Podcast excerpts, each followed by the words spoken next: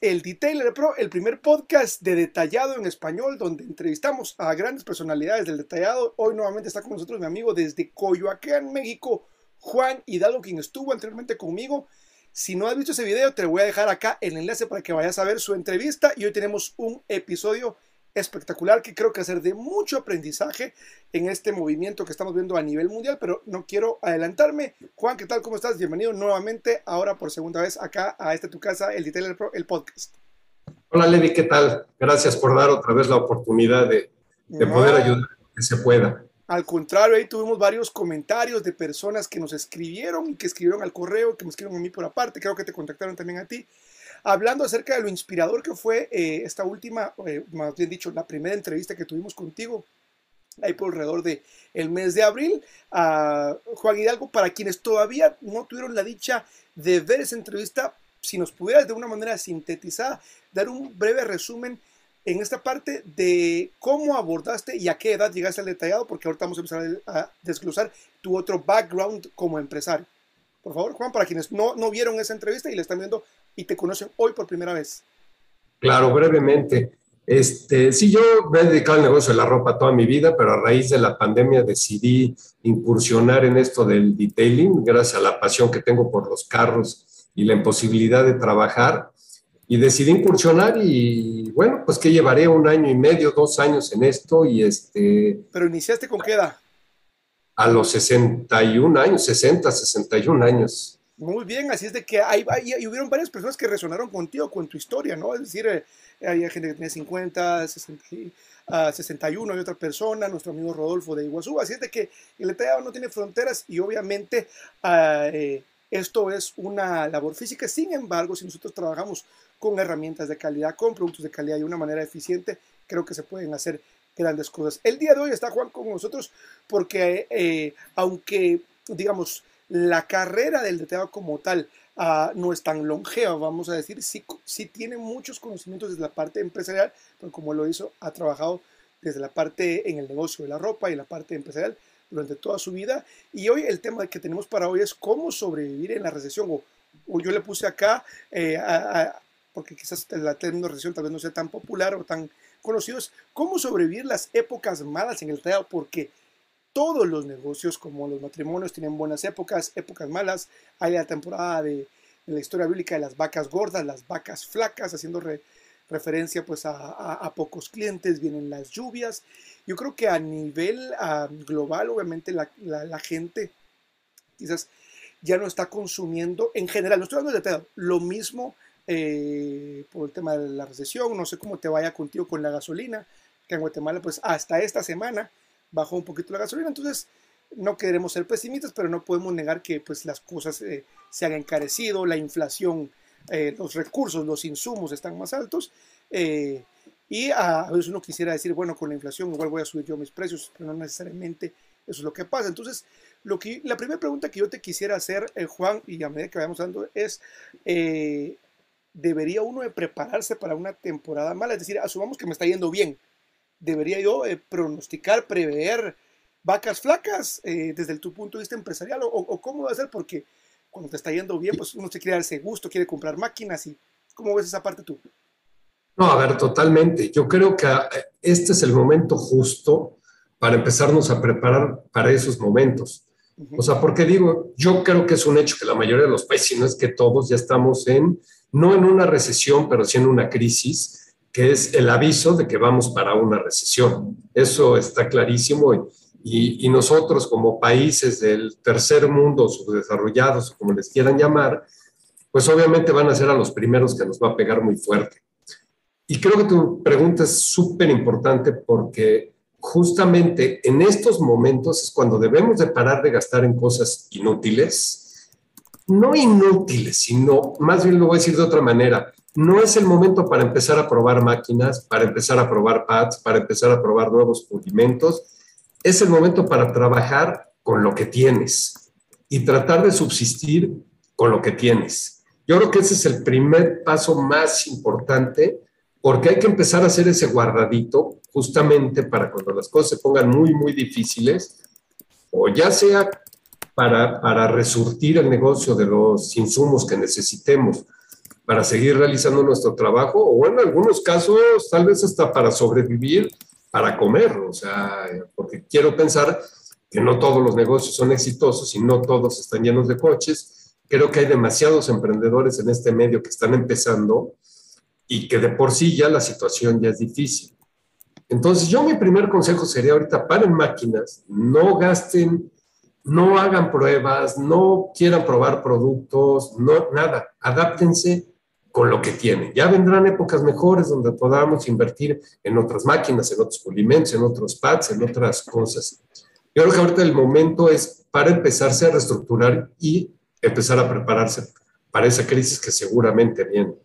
Yo creo que tocas un, un, punto importante, es el hecho del tema de la reinversión, es decir, eh, ya viste que pues ahora vienen nuevas, máquinas, nuevos productos, uno quiere probar este cerámico, el, tal vez el cerámico que utiliza le funciona bien, pero después escucha a cierto youtuber, a cierto le reconocido que menciona la marca que está utilizando y bueno, quiero probar esto y como bien tú dices, uno... Eh, quiere como que llenar su alacena de productos, como tú me lo has mencionado, como un pan de organizer que ya las, las marcas le dan sus productos y a veces obviamente uno no tiene que dejarse ir por cualquier eh, objeto brillante. Por objeto brillante no estoy diciendo que sean malos productos, pero a veces no tomamos las mejores decisiones para, para nuestros negocios. Y en el tema de, la, de esta probablemente recesión que se viene, es creo que la parte que mata los negocios, creo que podemos estar de acuerdo, que es la, falta de liquidez, ¿no?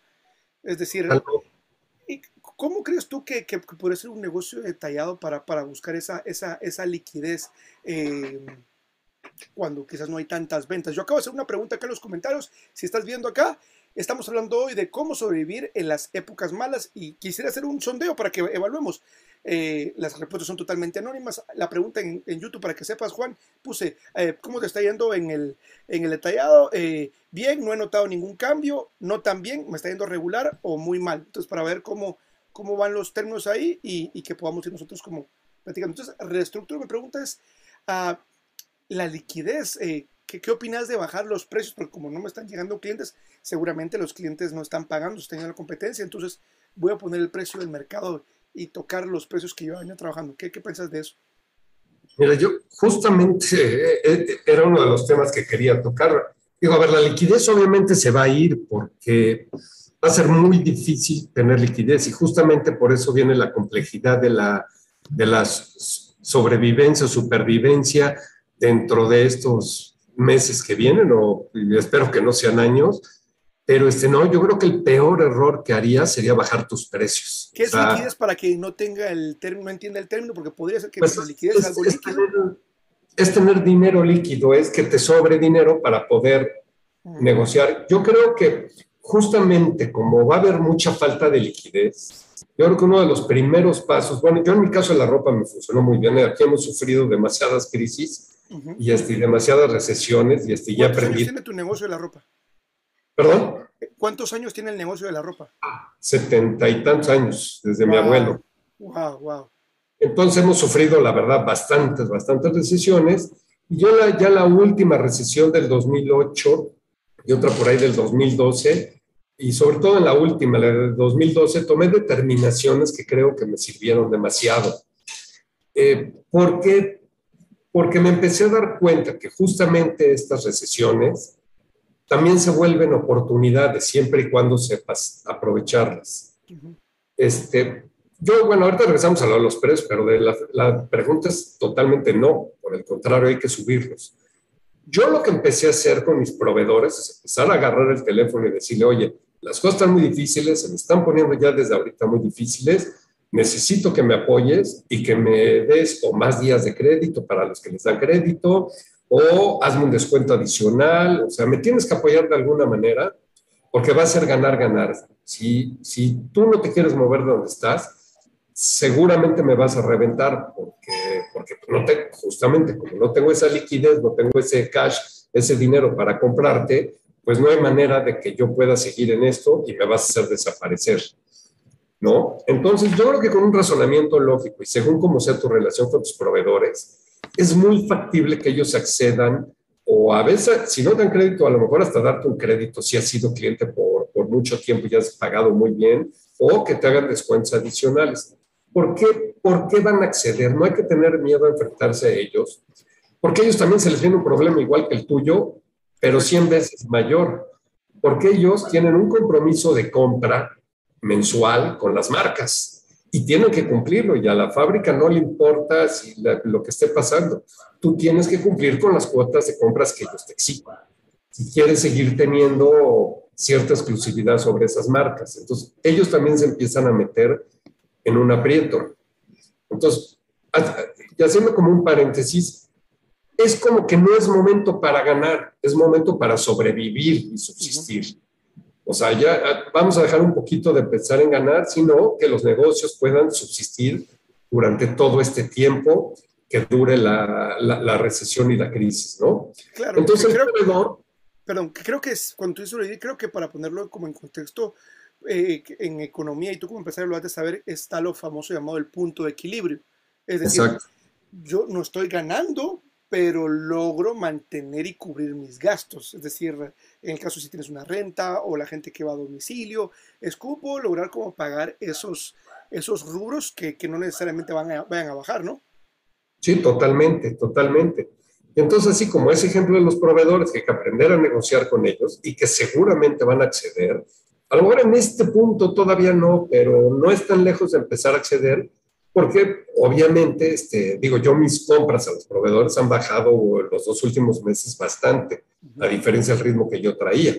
Y ellos lo empiezan a notar. Y empiezan, ellos ya empiezan a sufrir también de, de, ese problema. ¿no? Como les digo, el problema para ellos va a ser 100 veces más grande que el nuestro, porque normalmente son empresas más grandes. Sus deudas son más grandes, todo es más grande. Entonces tenemos esa ventaja, vamos a llamarlo entre comillas, de que podemos abusar de ese momento para sacar mejores condiciones. ¿Y qué condiciones?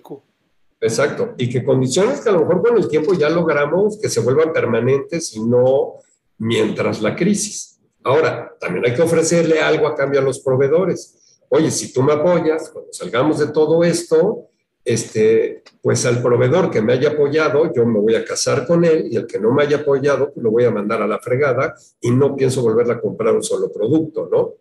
O sea, porque sí también hay que retribuir el favor que nos hicieron, el apoyo que nos dieron, este, comprándoles cuando ya las cosas estén bien, pues realmente estar muy bien con, con, los proveedores que realmente nos apoyaron y si, y si es posible, porque no tienen la exclusividad, de mandar a la fregada ese proveedor que no nos quiso apoyar, definitivamente hay que mandar a la fregada y no volverle a comprar. Bueno, eso fue lo que yo, lo que yo hice aquí en mi negocio de la ropa. Luego, en el caso de los que tienen locales, lo mismo, empezar a, a, hablar con el casero, un descuento. A lo mejor puede ser el 5% de descuento en productos, 5% en la renta, pero bueno, eso ya nos va a generar un poquito más de liquidez y un poquito más de tranquilidad para no tomar luego decisiones erróneas en un momento de desesperación ¿no? y amargura. ¿no? Y entonces así empezar a buscar cositas donde podemos empezar a bajar nuestros costos. Este, en los móviles, pues no sé, a lo mejor si vas tú y cuatro gentes, pues a lo mejor vas a tener que hacer recorte de personal, desgraciadamente.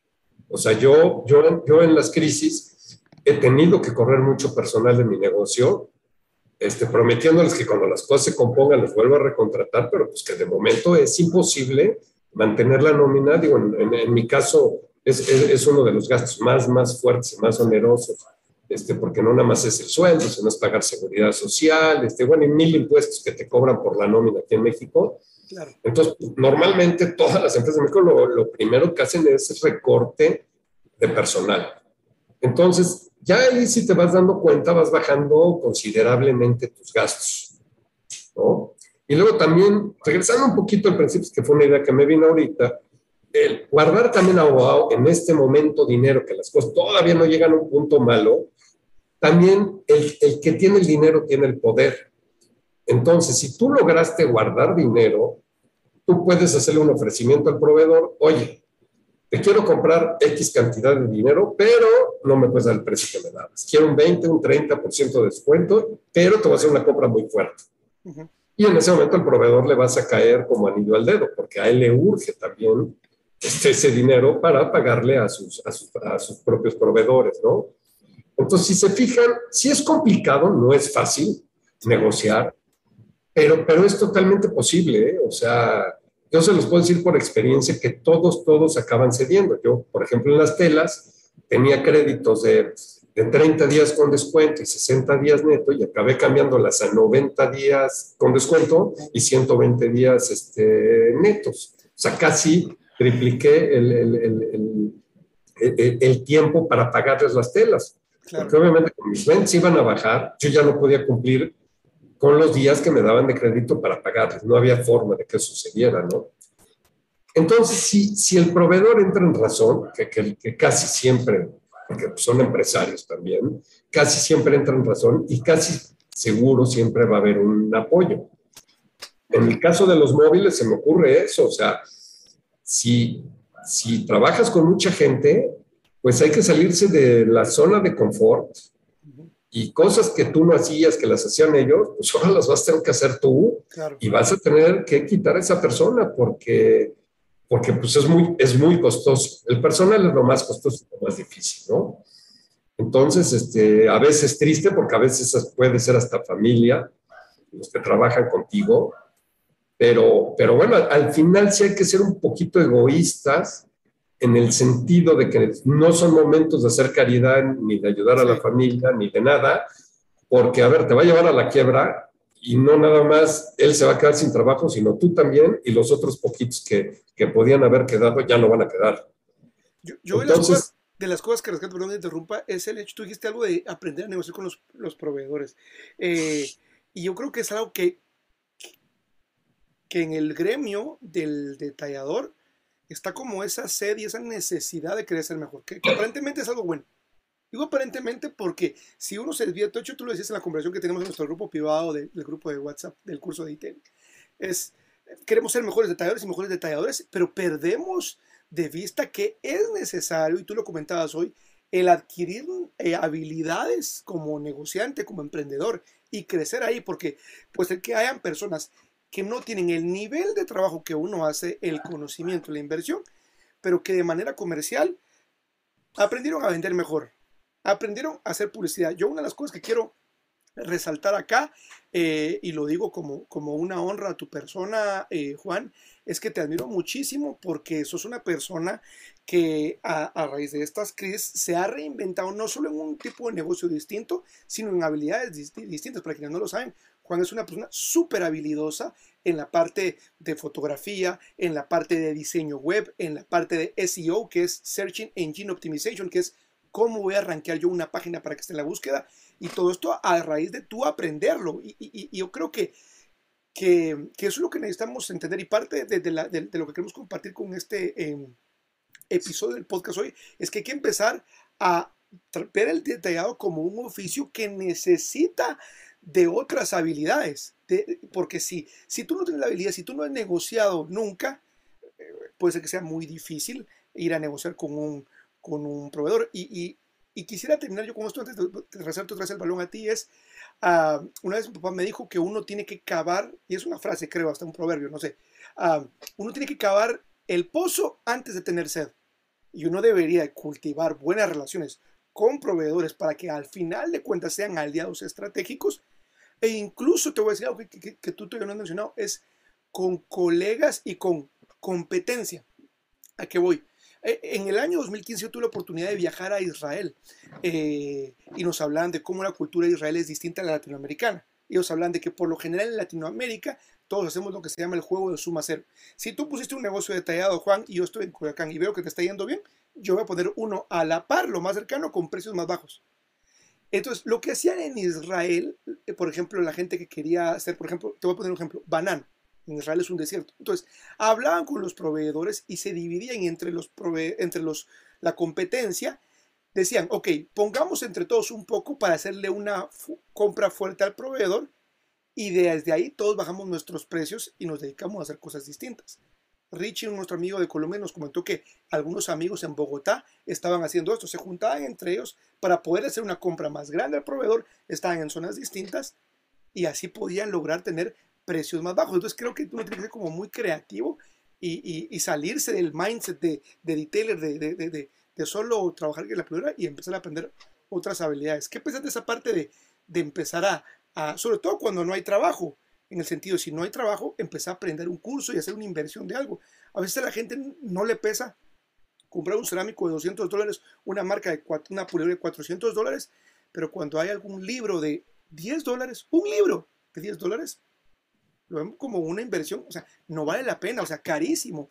Eh, ¿Para qué voy a comprar eso? o sea, no sé qué, qué opinas de esa parte de, en cuanto a invertir en la formación, que no tiene que ver con el oficio de detallar.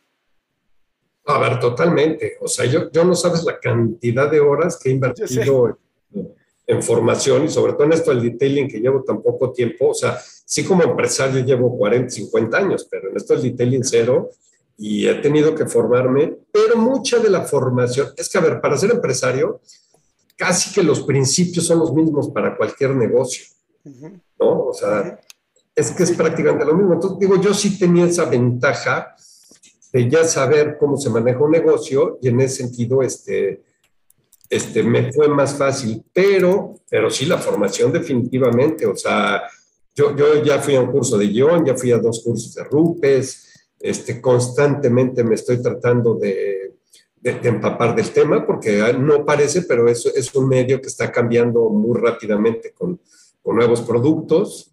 Y este, y, pero yo creo que lo más importante, fíjate, yo hoy que estábamos platicando de la, de la entrevista esta de Iván Lacroix, que, que, que, da, y creo que dice una parte muy importante que para mí fue básica de toda su entrevista, Dice, de un buen detallador a un gran detallador y un super detallador, la diferencia es mínima. O sea, a la hora de ver el coche finalizado para el 99.9% de las personas normales, los tres coches los van a ver idénticos por los tres detalladores, a la vista del que no es conocedor. Pero en cambio, un buen emprendedor y un mal emprendedor y un gran emprendedor sí va a hacer una enorme, enorme, enorme diferencia en su trabajo. Entonces yo creo que es también momento, justamente porque no tenemos tanto trabajo, justamente es el momento de empezar a invertir en nuestra formación y en nuestros conocimientos. O sea, por ejemplo, si no sé poner una página web, la verdad es que es una tontería. O sea, yo agarré, investigué de qué se trataba WordPress, bajé, bajé mi WordPress, empecé a instalar mi página, este, como no soy bueno programando, pues vi que vendían un plugin que te ayudaba como a, arrastrar y acomodar las cosas en la página, ¿eh? el Elementor, de WordPress, que, hombre, vale 120 dólares por ahí, pero bueno, pero por 120 dólares puedes hacer la página que se te dé la gana en Internet, la verdad. Y luego las mensualidades que te cobran casi todas las compañías por alojar tu página, la verdad es que es ridículo. O sea, creo que yo pago dijo 10 dólares mensuales por, por, tener la página, o sea que realmente no es nada porque te den correos electrónicos, alojamiento, todo, ¿no? Y, que tenés una vitrina virtual que no se va a dormir, que está 24/7 eh, funcionando con información de tu trabajo, de lo que haces. Y uno diría, no, ya tengo redes sociales, pero, pero podemos como decir que la red social sirve para captar gente, pero en realidad le da, le da formalidad a tu negocio. Y hay muchísimos negocios acá que todavía no tienen una página web, considerando que no es una inversión que vale la pena hacer, que no tienen por qué estar ahí. No, y totalmente. Y sabes qué? que en la página puedes meter una cantidad de información que no puedes meter en Instagram o no puedes meter en Facebook. Tal vez en YouTube haciendo videos, sí. Pero, pero yo en la página pues tengo mis preguntas, mi, mi, sección de preguntas frecuentes, este, qué es un detallador, para qué sirve, qué es un cerámico, para qué sirve, o sea, y tengo mi sección de preguntas frecuentes que creo que que, harían la mayoría de los clientes o que por experiencia me he dado cuenta que es un tema que a lo mejor existe bastante ignorancia y entonces trato yo de contestarlas ahí. O sea, es más, casi mi página, en vez de ser un anuncio para que me compren los paquetes, ya casi casi que se está convirtiendo en un blog de tanta información que le quiero poner. Pero esa página yo creo que... la vas nutriendo de poco a poco, ¿no? Es decir... Sí, sí, sí. ¿Cuántas pues, horas le has metido a tu página? Sí, no sé, pero todo el tiempo estoy tratando de modificarla. O sea, siempre algo, algo nuevo me viene a la mente y digo, lo tengo que poner. Entonces, siempre estoy buscando y buscando y buscando. Y es que la verdad me he convencido que este año, gracias a mi página, es la que ha cerrado mucho de los tratos. Aunque sí me han visto por Instagram, aunque sí me han visto por Facebook y todo, la confianza que les ha dado la página es, la que, es la que cierra el último trato, siempre, siempre, siempre. O sea, porque ahí encuentran tanta información y ven que, que soy un taller profesional, ven las instalaciones del taller, O sea, ya se dan otra idea que no van a llegar un changarrito con un cuate con aretes, con el pelo pop, sucio, sin bañarse. Y, perdón que lo diga, pero es que es así. Totalmente. Sobre todo en un negocio, hay que, hay que empezar a cuidar todo eso, ¿no? Que, que, es parte del tema que viene. O sea, ¿en qué podemos mejorar?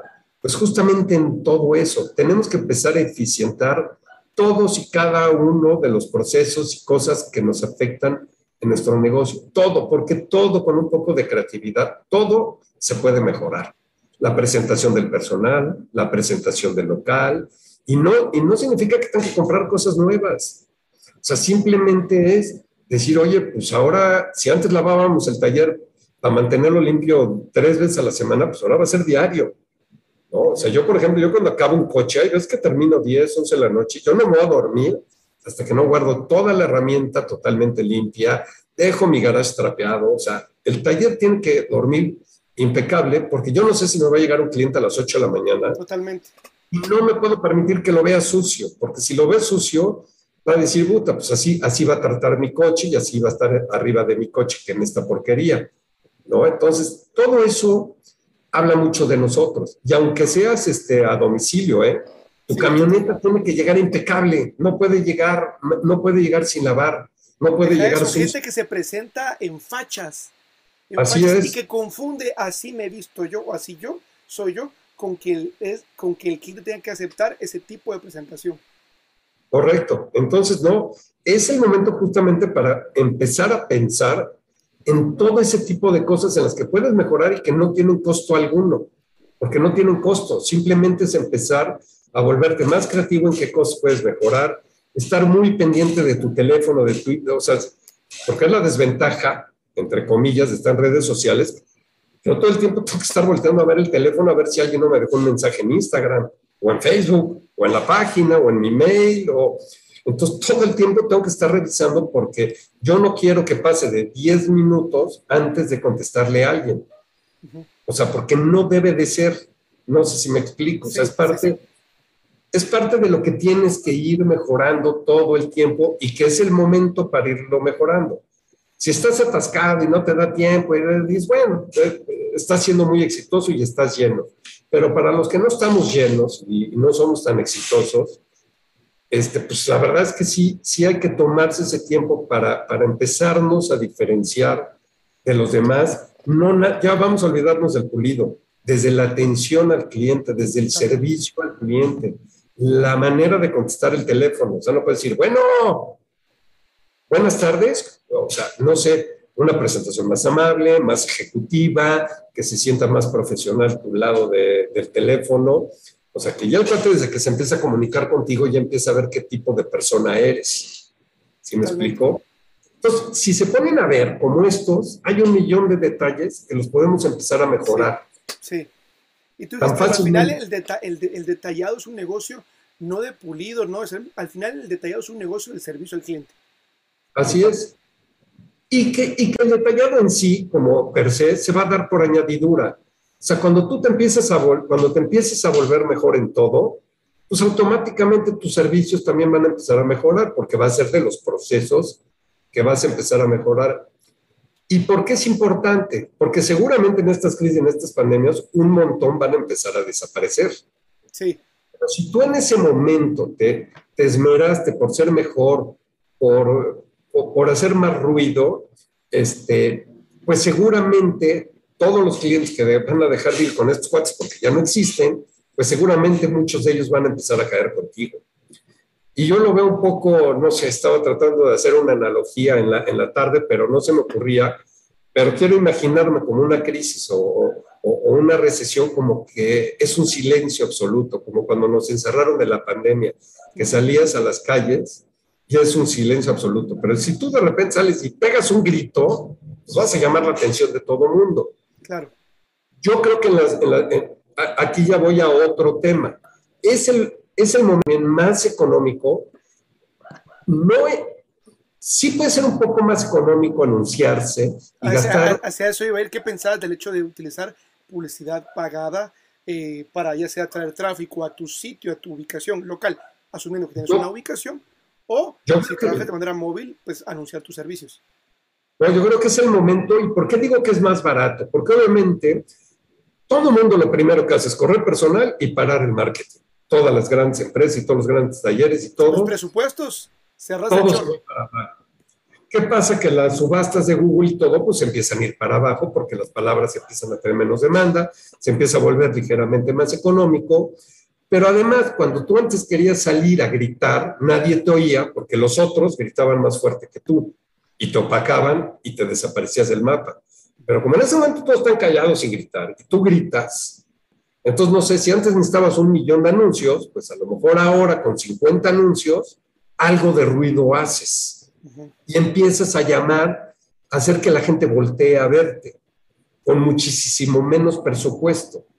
Obviamente hay que ayudarse del Instagram, del Facebook, del TikTok, de todo lo que tengas a tu mano. Es el momento para empezar a decir, hacer videos, hacer videos, hacer videos. Yo, por ejemplo, ahora que ha bajado un poco la carga de trabajo y dije, hijo, algo tengo que hacer porque yo tengo que seguir activo en las redes sociales. Y, ayer se me ocurrió en mis loqueras hacer un video haciendo la pregunta a la gente, sobre todo en TikTok, que son bien curiosos. ¿Cuántos productos crees que uso para detallar un carro? Y empezar a hacer un video y empezar a mostrar, pues mira, tengo, y cuando se den cuenta que usas 30, 40 productos para hacer un coche, para que lo vean al final como lo ven, wow, yo creo que mucha gente se va a quedar muy, muy sorprendida y va a ser un video que a la vez que va a ser chistoso, yo creo que va a ser muy educativo y va a abrir los ojos de muchas personas. Pero no me quedo quieto, es a lo que voy. O sea, no saben, Juan está, tiene presencia en, en redes sociales y en Instagram, eh, su página web y en TikTok, pues ahí está medio viral, como con un video como de más de 6 millones de vistas, porque se ha tomado el tiempo y el trabajo de, porque es otro trabajo, ¿eh? O sea, no hay que dejar de decir, detallar el carro y todavía ponerte a grabar, a editar, pero eso es obviamente lo que te permite poder crecer, llegar a otras audiencias, posicionarte. Y aunque alguien podría decir, ok, ¿y cuántas ventas has hecho? Creo que lo hemos hablado anteriormente, pero está el embudo de conversión, ¿no? Es decir, primero la gente tiene que conocerte, lo, que en inglés se llama el awareness, el hecho que la gente esté consciente de que existís y el hecho del contenido que estás creando ayuda, aunque quizás alguien no pueda ver una venta al final del día, lo último que va a pasar es la venta, pero hay un proceso de te conocen, te consideran, te recuerdan, te siguen y finalmente te cotizan y te contratan. Pero la gente quisiera, hizo un video y, como no cerró ventas esa semana, dice, no, la verdad, ¿para qué creo contenido? ¿Para qué ah, me tomo el tiempo de tomar fotos si no estoy cerrando ventas? Entonces no es tan automático decir yo hago un video y automáticamente llegan dos clientes. ¿Es correcto? Es no, totalmente correcto. Estás construyendo una marca, estás construyendo una marca. Sí, y a ver, ya hay que estar consciente que eso toma años, ¿eh? Sí, sí. Mucho, mucho dinero te puede tomar meses o un año, pero, pero escalar la montaña, pues sí te va a tomar dos, tres años en que ya realmente la gente te reconozca, por lo menos en la zona donde tú estás, ¿no? Sí. Pero yo creo que la ventaja que tenemos antes, ahora, es que nunca ha sido tan barato anunciar. Es decir, pensá en, tu época, cuando, cuando inició, por ejemplo, tu papá, dices que el negocio de la ropa viene de tu abuelo, o la segunda generación. Imagínate lo que era anunciarse y que te pudieran ver cuatro mil o cinco mil personas en prensa. Era carísimo. Hoy en Facebook puedes escoger la cantidad de veces que le puedes aparecer al día en una persona. Yo en la parte del Retailer Pro, que es un proyecto, digamos, más que todo educativo como tal, donde he creado recursos gratuitos, como es el trabajo que hago en el podcast y el tiempo que me consume, tanto en video, pero también he creado recursos de pago. Y el curso y los tres cursos que tengo los estoy viendo en toda Latinoamérica. Y, te puedo decir una cosa, nunca ha sido tan barato, en mi caso que lo anuncio toda Latinoamérica, poder salir a todo eso. Y a veces uno lo que no quiere es también hacer la inversión. Y en mi caso particular, yo, si no estoy mal, he tomado como tres cursos solo de Facebook Ads. Es cómo puedo yo publicitarme de mejor manera. Porque Facebook es como un, como un perro sabueso. Si tú le dices, ve por este tipo de persona, así, así, así, va a ir. El punto es como que encontrar la, segmentación de mercado, el tipo de persona. Y a veces la gente se queja porque tal vez invierte en redes sociales y primero no solo no sabe usar la plataforma y no ha invertido, sino no sabe decirle al perro sabueso qué buscar. Y hay muchas personas en el negocio detallado que no saben quién es su cliente ideal. No tienen la menor idea. Quieren ventas, pero no saben qué tipo de clientes quieren. Yo creo que ese es otro problema. Porque cuando no sabes a qué le estás, a, qué le querés pegar, estás disparando para todos lados y estás tirando balas al aire. Totalmente. No, no, a ver, totalmente. O sea, yo creo, este, porque yo en Hidalgo, cuando, cuando me quise reestructurar en la tienda de trajes, contraté a una persona de marketing, yo no sé de eso. Y, y, sí fue caro, pero la verdad es que valió mucho la pena porque me abrió los ojos justamente en el sentido que estás haciendo, porque si no es tirar el dinero, si tú no vas por esa hueso, con esa hueso, por la, por la presa que tú quieres, justamente como dices, es que tú puedes estar anunciando toda la vida y no te va a llegar un solo cliente, porque a lo mejor le está llegando una niña de 12 años o a, personas que ni coche tienen, o etcétera, etcétera, ¿no? Y entonces te va a frustrar demasiado porque vas a ver que todo lo que estás invirtiendo no te ha dado ningún fruto. Yo te puedo decir que todos, el 100% de los coches, excepto uno de los que llevo este año, han sido gracias a Google, a los anuncios en Google. Todos los coches que he hecho este año, que tengo un promedio, digo, tú sabes, mi modelo de negocio es, es, es, de, es boutique de detallado muy alto, no es barato, y este, entonces tampoco lo mío es volumen. Entonces yo llevo un promedio de un coche por, por semana, pero si no fuera por los anuncios de Google, es que no llevarían todo el año más de dos o tres coches. ¿eh? Y justamente la pregunta de Radiador Spring Detail Car dice, ¿qué opinan de las plataformas de Google Ad y Facebook Ad en general, la publicidad pagada? Mira, yo Facebook, yo no le meto un peso, no le entiendo, no le entiendo y por eso no le meto. O sea, seguramente debe te funciona más Google, pero porque has hecho una inversión en tiempo, en recursos y tienes una página súper optimizada. Quien no tiene una página, no tiene a dónde mandarlos, ¿para qué se anuncia? a ver, si, si en Google no tienes una página, no, no sirve de absolutamente de nada. O sea, sí tienes que tener una página donde la gente aterrice y encuentre toda la información que necesita. Si no tienes la página, no tiene ningún caso Google, entonces sí usar la publicidad de Instagram y de Facebook. Yo no las uso, la verdad, porque no me he metido a tratarlas de conocer y de dominar, pero, pero seguramente sirven, seguramente, sí, bien usadas y bien aprenden a usarlas. ¿no? Yo, por ejemplo, ahora estoy en un curso de YouTube así, dentro de YouTube, un curso de YouTube que encontré muy, muy interesante de unas personas muy exitosas y que ahora, como muchos de nosotros que les gusta eh, dar nuestro tiempo de lo que hemos aprendido y regalarlo, y, está bien interesante el curso, ¿no? Entonces, este, porque yo creo que mi siguiente paso quiero que sea YouTube, hacer videos interesantes, este, y por ahí estoy buscando otro crecimiento más desde mi parte. Lo que pasa es que también la tengo que pensar mil veces porque, pues a veces los días duran 24 horas y entre, entre la estar haciendo los coches y, y, editar videos es una locura. Seguro, Pero mira, es un poco de organización. Yo, por ejemplo, ahora me llega el coche y así te lo juro, me paro frente a él y me le quedo viendo y me le quedo viendo. ¿Qué es lo mejor que le puedo sacar a ese coche para exhibirlo y para que se vea el contenido que vas a hacer para poder promocionar yo antes de empezar el coche, ya estoy pensando en el contenido, dónde voy a poner la cámara, qué sí voy a filmar, qué no voy a filmar. Si te fijaste, hace como 15 días hice una historia toda la semana de todo lo que le hice al coche. Dije, voy a hacer una historia desde el principio, desde que llega hasta que lo entregue. Y fíjate que gracias a ese ya tengo ahorita, ya es casi seguro de por Instagram, un cliente para esta semana y otro para la semana que entra, justamente gracias a esas historias de Instagram. Pero que te llevó tiempo planificar, pensar, voy a hacer esto, voy a, le voy a tomar esto, voy a sacar esto de acá y hacer el trabajo de obviamente editarlo y publicarlo. Es que empiezas con la prueba y error, o sea, yo empiezo a experimentar, veo que me funcionó, que no me funcionó. Por ejemplo, yo me he dado cuenta que los reels pegan mucho más fuerte que las historias. Sí. O sea, creo que he conseguido 70 seguidores en los últimos 15 días por los reels. Pues, no por las historias, porque las historias pues a las 24 horas desaparecen, ¿no?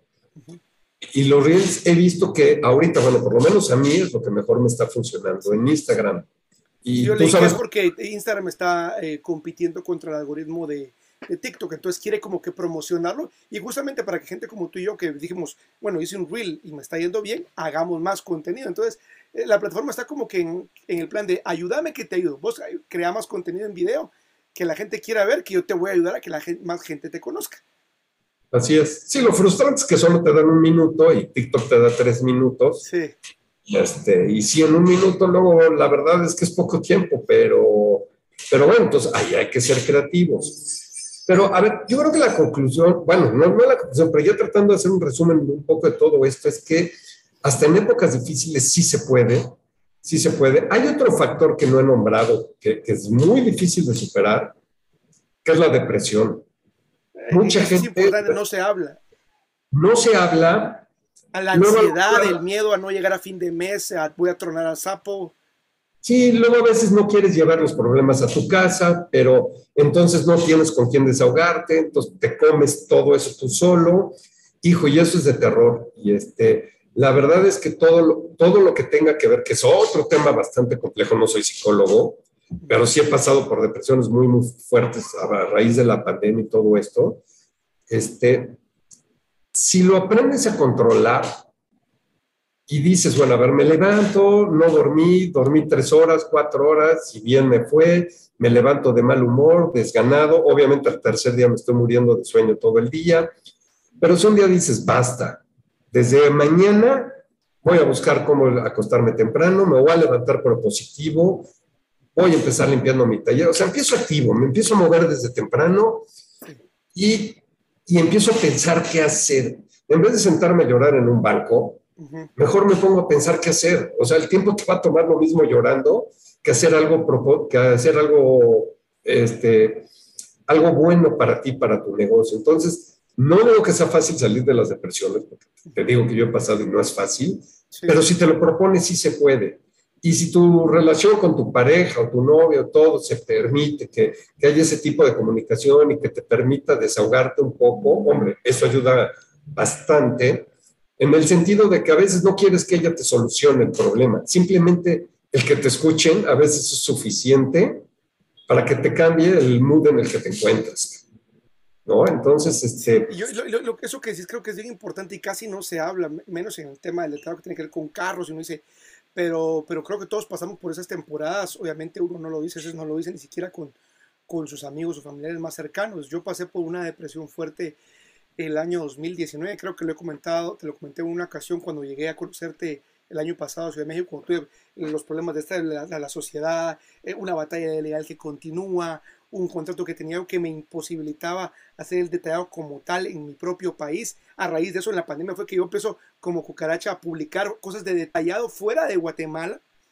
Y, un libro que me ayudó muchísimo es del autor Ryan Holiday, se llama El obstáculo es el camino y al final hace referencia acerca de todo ese tipo de cosas que te van poniendo baches, es como, como verlos de, justamente eso tenía que pasar porque eso es lo que necesitas para poder crecer como persona, como profesional, como hombre, en mi caso, como tal, o en el caso de la gran mayoría de nosotros, eh, las responsabilidades que uno adquiere.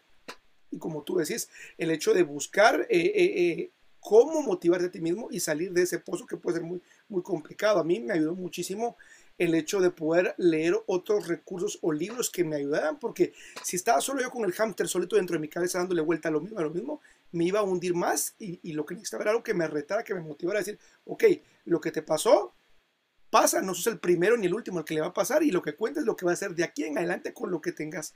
Y creo que uno también tiene que aprender a reinventarse, ¿no? Es decir, esa capacidad de poder volver a empezar, tú lo, lo volviste a hacer y a veces no queremos eh, someternos como a ese proceso por miedo, por, por no tener ese sentimiento de, fracaso. Pero no es que sea miedo, yo creo que más bien a veces, este, no sé, como que se vuelve una cierta frustración, o sea, porque te digo, a veces tienes con quién platicarlo, a veces no, pero al final yo creo que depende de ti mismo. O sea, hay, hay quien sí tiene una gran esposa que te apoya, te ayuda y te chaporras, y por más malo que haya sido el día, te espera con una sonrisa, pero también te puede tocar la persona que diga, este güey no tiene trabajo, este, que friega, y entonces la gente también la empieza a tener ella, ella también empieza a entrar en un mood de depresión, y entonces imagínate ya los dos en depresión, bueno, pues eso se vuelve un caos terrible, ¿no? Entonces yo creo que al final, y como decíamos en la otra plática de, que tuvimos la otra vez, es que es, eres tú, depende de ti, de tu actitud y de la forma en que veas las cosas, y sales adelante. Me queda claro que sales adelante. O sea, creo que muchos de nosotros hemos estado, hijo, en el piso sin nada y, de repente ves cómo vuelves a salir y a salir y a salir otra vez. Y, y, hasta con más orgullo y con más experiencia y con más seguridad en ti mismo, porque dices, no, hombre, bueno, si ya libré esta, bueno, es que libro la que sea. Claro. que, me echen otra y me la echo. Buenísimo. Brenda Villegas dice saludos, mucha experiencia. Juan, saludos, buen tema. Martín Vera dice, hola Levi, un saludo para ambos desde Mar de Plata, Argentina. Un saludo a mi amigo Martín. Está muy buena la página de Juan. Detail Elegant dice, excelente tarde para todos. Mis respetos a don Juan por su amplia experiencia empresarial. Se requiere creatividad, pero sobre todo más fuentes de ingreso para enfrentar en estos tiempos. El Swing Card y Telen dice, sirven todas las plataformas, solo hay que saber segmentar en tu zona, ver el público, la edad del mismo y hasta se puede ver que haya publicidad a la gente que le haga compra a su auto. Si estás viendo este episodio, considera suscribirte al canal, dale like y ayudarnos a llegar a más personas.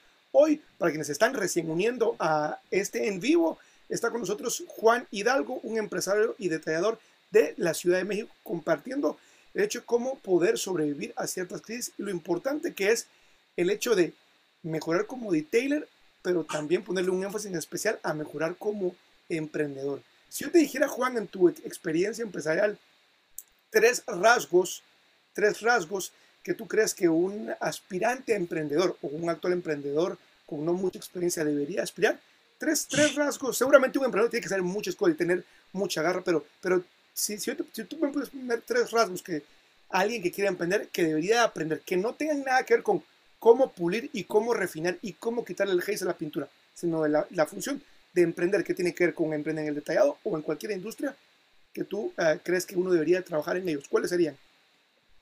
Pues mira, yo creo la primera es formarte e informarte del emprendimiento, el que quieres hacerlo.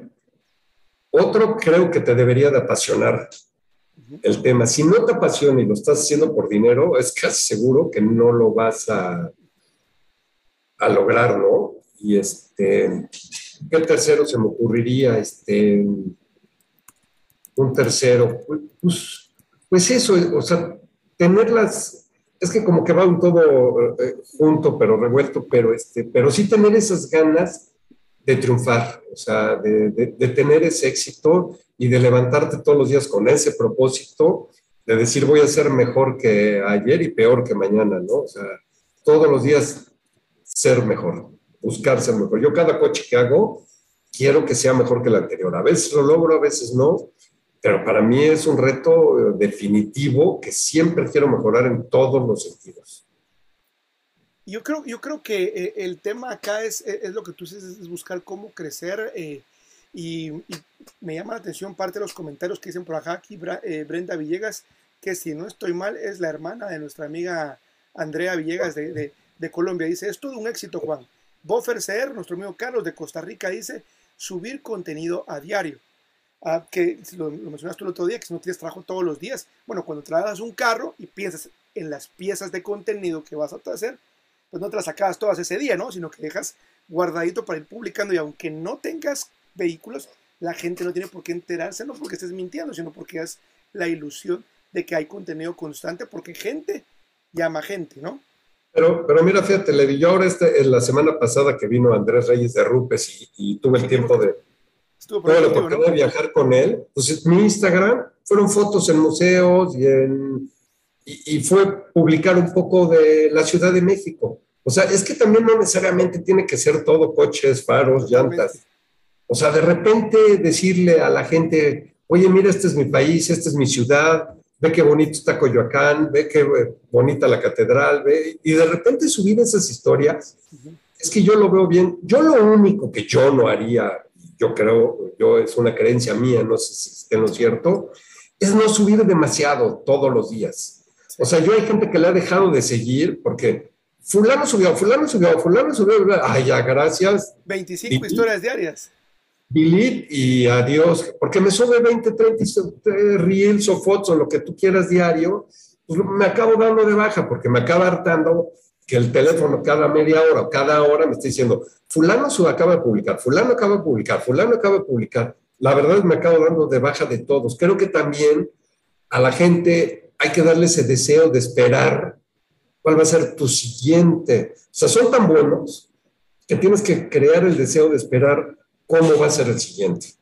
Y si no creas esa expectativa, la gente ya le va a hacer así a la pantallita y te va a pasar de corrido. Yo creo, es mi opinión, ¿eh? Total, total. Muy bien, dice acá Brenda Villegas, no, no soy su hermana, soy mexicana de Detail King, saludos. Ah, creo que es la esposa de John Paul, un saludo ahí. Ah, sí, saludo. Dice eh, Martín Vera, muy bueno, muy bueno el episodio, Levi, ideal para, para los tiempos que corren. Nuestro amigo Vito de Perú, Custom Garage Auto Detailing, dice, pautas en Facebook e Instagram siempre son importantes. Vamos a incursionar en Google Ads por el consejo del señor Juan y Orlando. Para la gente que está acá, quiero recordarles de que todo el contenido lo pueden encontrar totalmente gratuito en la plataforma de eh, Spotify, Google Podcast, Apple Podcast y ahí van a poder encontrar las entrevistas así como estas. Creo que es una opción importante para la gente que está trabajando vehículos. Aquí puedes ver, lo buscas en Spotify como el Detailer Pro. De hecho, la última, mira que ya teníamos tiempo no nuevo contenido de este podcast. Está aquí el episodio número 71. Es justamente el que grabé con Juan emprendiendo a los de 62 años. La edad no es un límite con Juan Hidalgo Detailer. Así es de que hay más de 71 ah, entrevistas ahí que te pueden ayudar a crecer, que no tocan los mismos temas de detallado, sino que buscan que abramos una óptica. Y si estás viendo este video, considera suscribirte.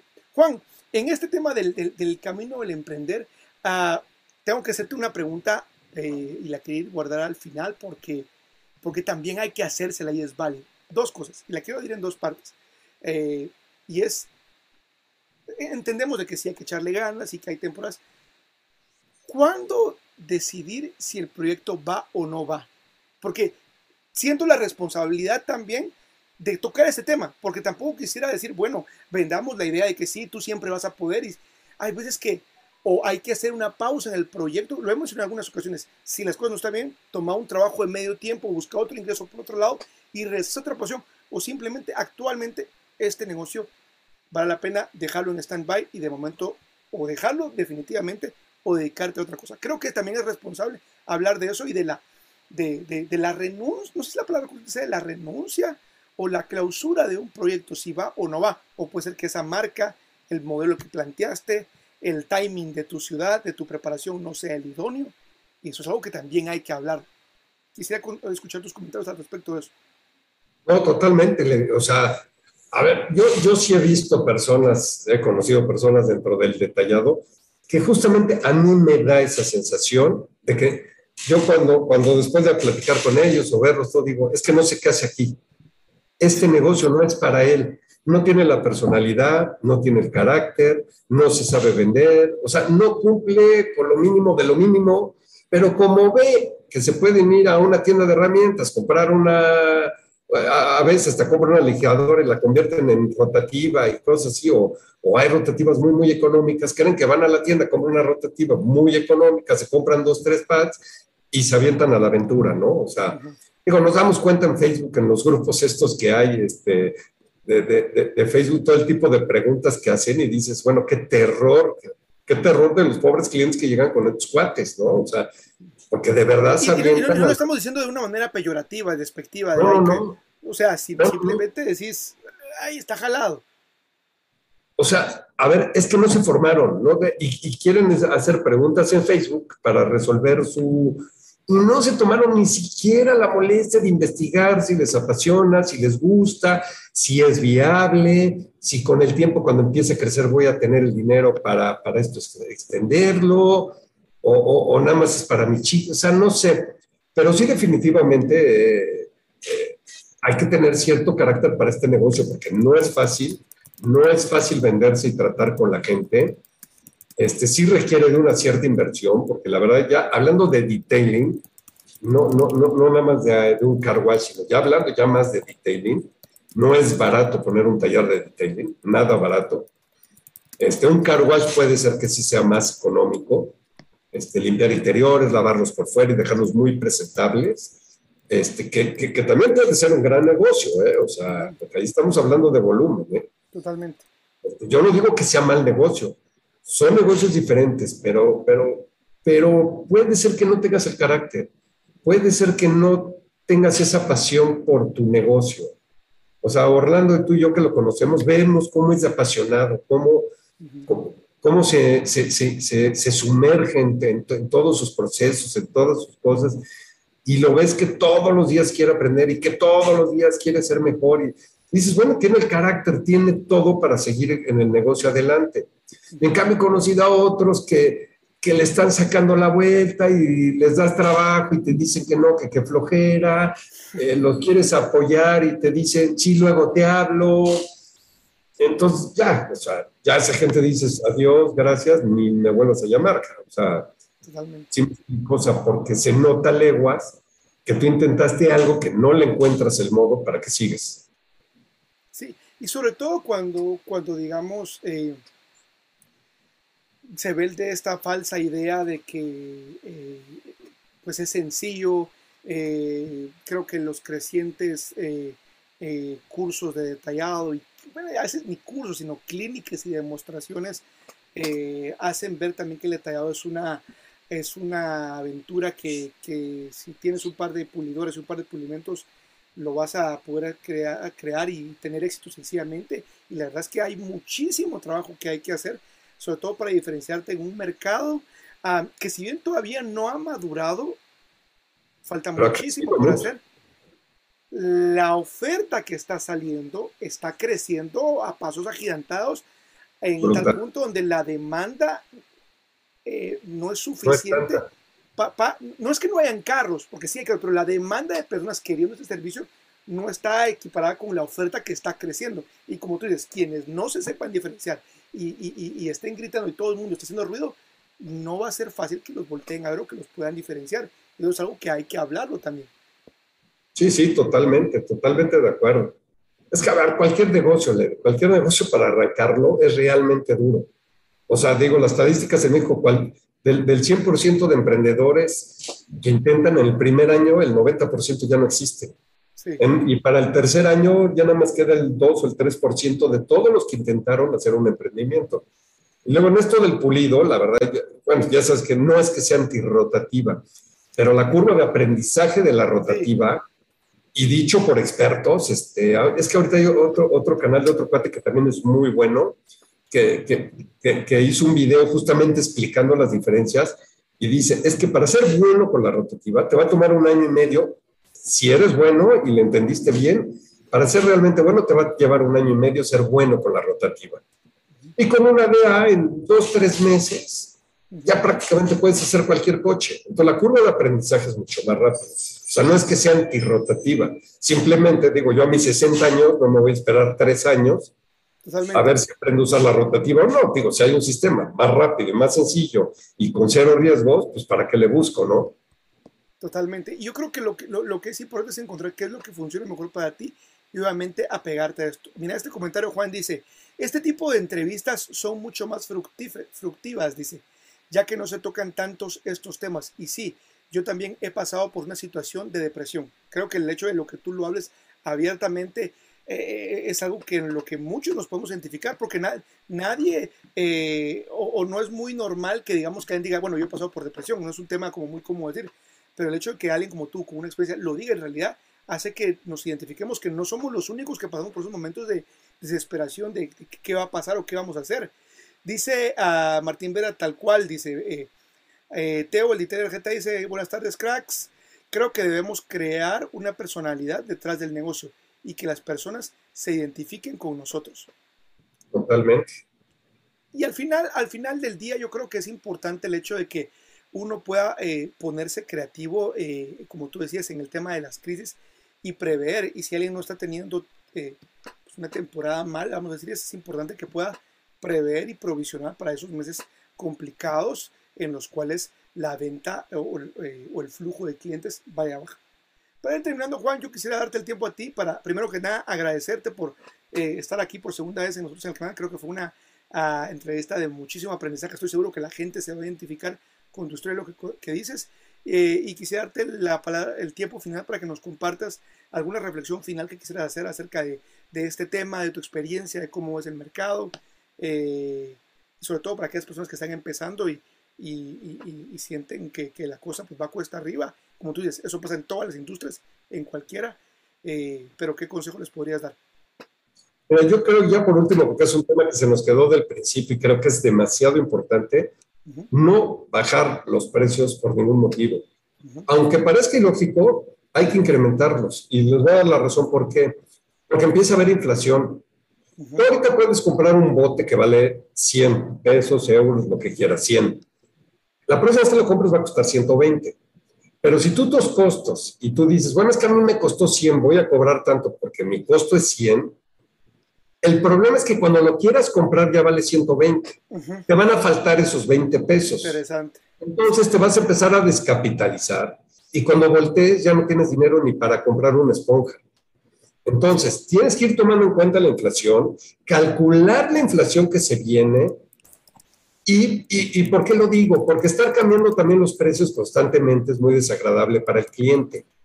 Entonces tú dices, bueno, ya tengo una inflación así, pero como viene el país y si oyes las noticias y ves que el, el, banco de tu país está calculando que la inflación va a ser de X, bueno, pues yo todavía voy a, voy a pensar que me van a subir un poquito más esos precios y sobre esos precios voy a sacar mis nuevos costos y mis nuevos precios de mis paquetes y mis servicios. Porque si no te vas a quedar sin dinero y en menos tiempo del que tú crees y obviamente te va a llevar a quebrar, seguramente. Entonces, creo, que es importante no, no, no, hacer lo contrario que uno creería, que es bajarlos, porque puede ser que te estés no, no, la soga. Es tu muerte absoluta. Mira, yo, lo, voy a platicar yo en mi tienda de ropa, por ejemplo, eh, por, la pandemia y todo, las fábricas cerradas, todo cerrado, y lo primero que hice fue, o sea, imagínate regresando de la pandemia, la gente sin comprar, sin gastar, sin nada, y agarré y subí mis pantalones sin, sin preguntar, sin saber a cómo me iban a llegar las nuevas telas, las nuevas maquilas, etcétera. Yo agarré y lo subí. ¿Por qué? Por dos razones. Una, porque todo el mundo está cerrado, no va a haber quien me fabrique ropa, va a haber más demanda que oferta.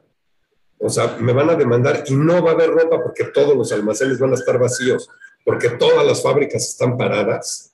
Entonces va a haber una demanda de ropa que no va a haber. Entonces, pues, ¿qué hago? Vender más caro. ¿no? Es, simple ley de oferta y demanda, ¿no? Pero yo me anticipé antes de esperar a que las fábricas me dijeron, me dijeran que no iban a poder fabricar. O sea, yo me anticipé a ese punto. Entonces, yo creo que también ustedes como emprendedores tienen que empezar a calcular eso y no tener miedo a subir sus precios, porque, como decía la Crocs también en su entrevista, él, él dice, el que tiene dinero va a seguir teniendo dinero y el que tiene un coche tiene dinero la, la, inmensa mayoría. Entonces, el, el, que le quiera hacer un servicio a su coche lo va a seguir haciendo. Entonces, no tengan miedo de subir sus precios. Y el que se queje contigo de, oye, ¿por qué estás subiendo los precios? Oye, pues ve la inflación, tú ve, tú ve al supermercado y dime si te cuesta lo mismo el súper que comprabas para tu familia y lo que te cuesta ahora. Ahora te cuesta un 20, 30% más. Pues es que yo también tengo que sobrevivir y tengo que ganar un 20-30% más porque si no, tampoco ni al súper voy a poder ir. Totalmente. Y, al fin, y, al final, o sea, pero tienes que ver como que la imagen completa para poder tomar esa decisión, ¿no? Claro, claro, y sin miedo, ¿eh? Y sin miedo. O sea, o sea porque el, el, que no tiene para pagarte un 10, 15% más, tampoco tenía para pagártelo antes. Y no permitas que la gente abuse de que saben que estás pasando por un mal momento este, para, para hacer que te bajes el precio. O sea, yo no tengo ni idea de la cantidad de, de, clientes que pierdo porque me dicen, oye, es que fulano cobra menos, oye, es que... Pues vete con ellos. Yo, mi trabajo vale mucho, yo me ha costado mucho trabajo con este taller, mucho dinero formarme, mucho dinero. No te voy a regalar mi trabajo, es lo que vale. Cada uno en su proporción, en su, en, su emprendimiento, este, a, su nivel que esté, pero no tienes por qué rebajarte porque te ha costado mucho trabajo llegar a donde estás. Así hayas subido un escalón o 10 escalones, te ha costado trabajo llegar a donde estás. No lo regales. Buenísimo. Bueno, pues chicos, esas fueron las palabras de, Juan. Creo que fue una, una gran entrevista, Juan. La verdad que gracias por tomarte el tiempo de poder compartirnos tu aprendizaje. Y si tú estás en este impasse de ver cómo costear, no sabes, no tienes ni idea de cómo sacar el costo de tus servicios, de qué manera puedes ofrecer técnicas de venta. Yo trabajé en una versión de lo que es eh, mi curso de negocios detallado como negocio rentable, donde pues enseño justamente a aprender cómo costear tus servicios, cómo vender cerámicos, cómo administrar tu negocio, eh, cómo disminuir tus costos y aumentar tu margen de ganancia, porque es importante poder entender cómo administrar y a veces eh, que no tenemos ni idea de por dónde iniciar. Así es que si quieres más información, acá en los comentarios está el enlace para que puedas ver toda la información. Juan. Es que ahí está la información, Levi. Ahí está, la información. Hay que, aprender, hay que aprender a usarla y hay que invertir. Es que también tenemos que dejar de esperar a que todo nos lo regalen y que Facebook, que Facebook y YouTube nos solucionen la vida. Hay información por muchos lados, a veces cuesta, como los cursos, ahora que vas a tener con Héctor. Sí, sí. Pues de modo, es que hay que invertirle, hay que invertirle. Desgraciadamente en cualquier negocio, sin dinero, nunca te va a ir bien y nunca vas a crecer. Hay que invertir. Pues, pues yo lo digo, mira, eh, ahorita hablando que es justamente lo que está, hay que con esto que está acá, yo, yo comprendo en más de 12 horas de video en el que grabo mi experiencia y errores aciertos y aciertos de más de 12 años, el curso tiene un precio de 69 dólares. Hay gente que me dice, mira, eh, me parece muy alto. O sea, si 69 dólares y la, y la curva y los años, los que te pueden eh, ahorrar, ¿te parece algo caro? Pues ahí están. Puede ser que tal vez 10 años eh, resulten ser más baratos, pero como tú dices, el hecho de invertir ah, en formación te ayuda a cortar los tiempos. De hecho, tú le decías, yo me fui por un sistema en el que me va a cortar y me va a garantizar que yo pueda, obviamente, entrar a un trabajo de calidad, ¿verdad? Cometer menos errores que pueden ser en muchos casos muy, muy costosos. Totalmente. Así es de que Juan, un placer, gracias por compartir con nosotros y te esperamos. Recuerda que toda esta eh, información está en Spotify para que la puedas escuchar. Un abrazo y te esperamos acá de nuevo para una siguiente.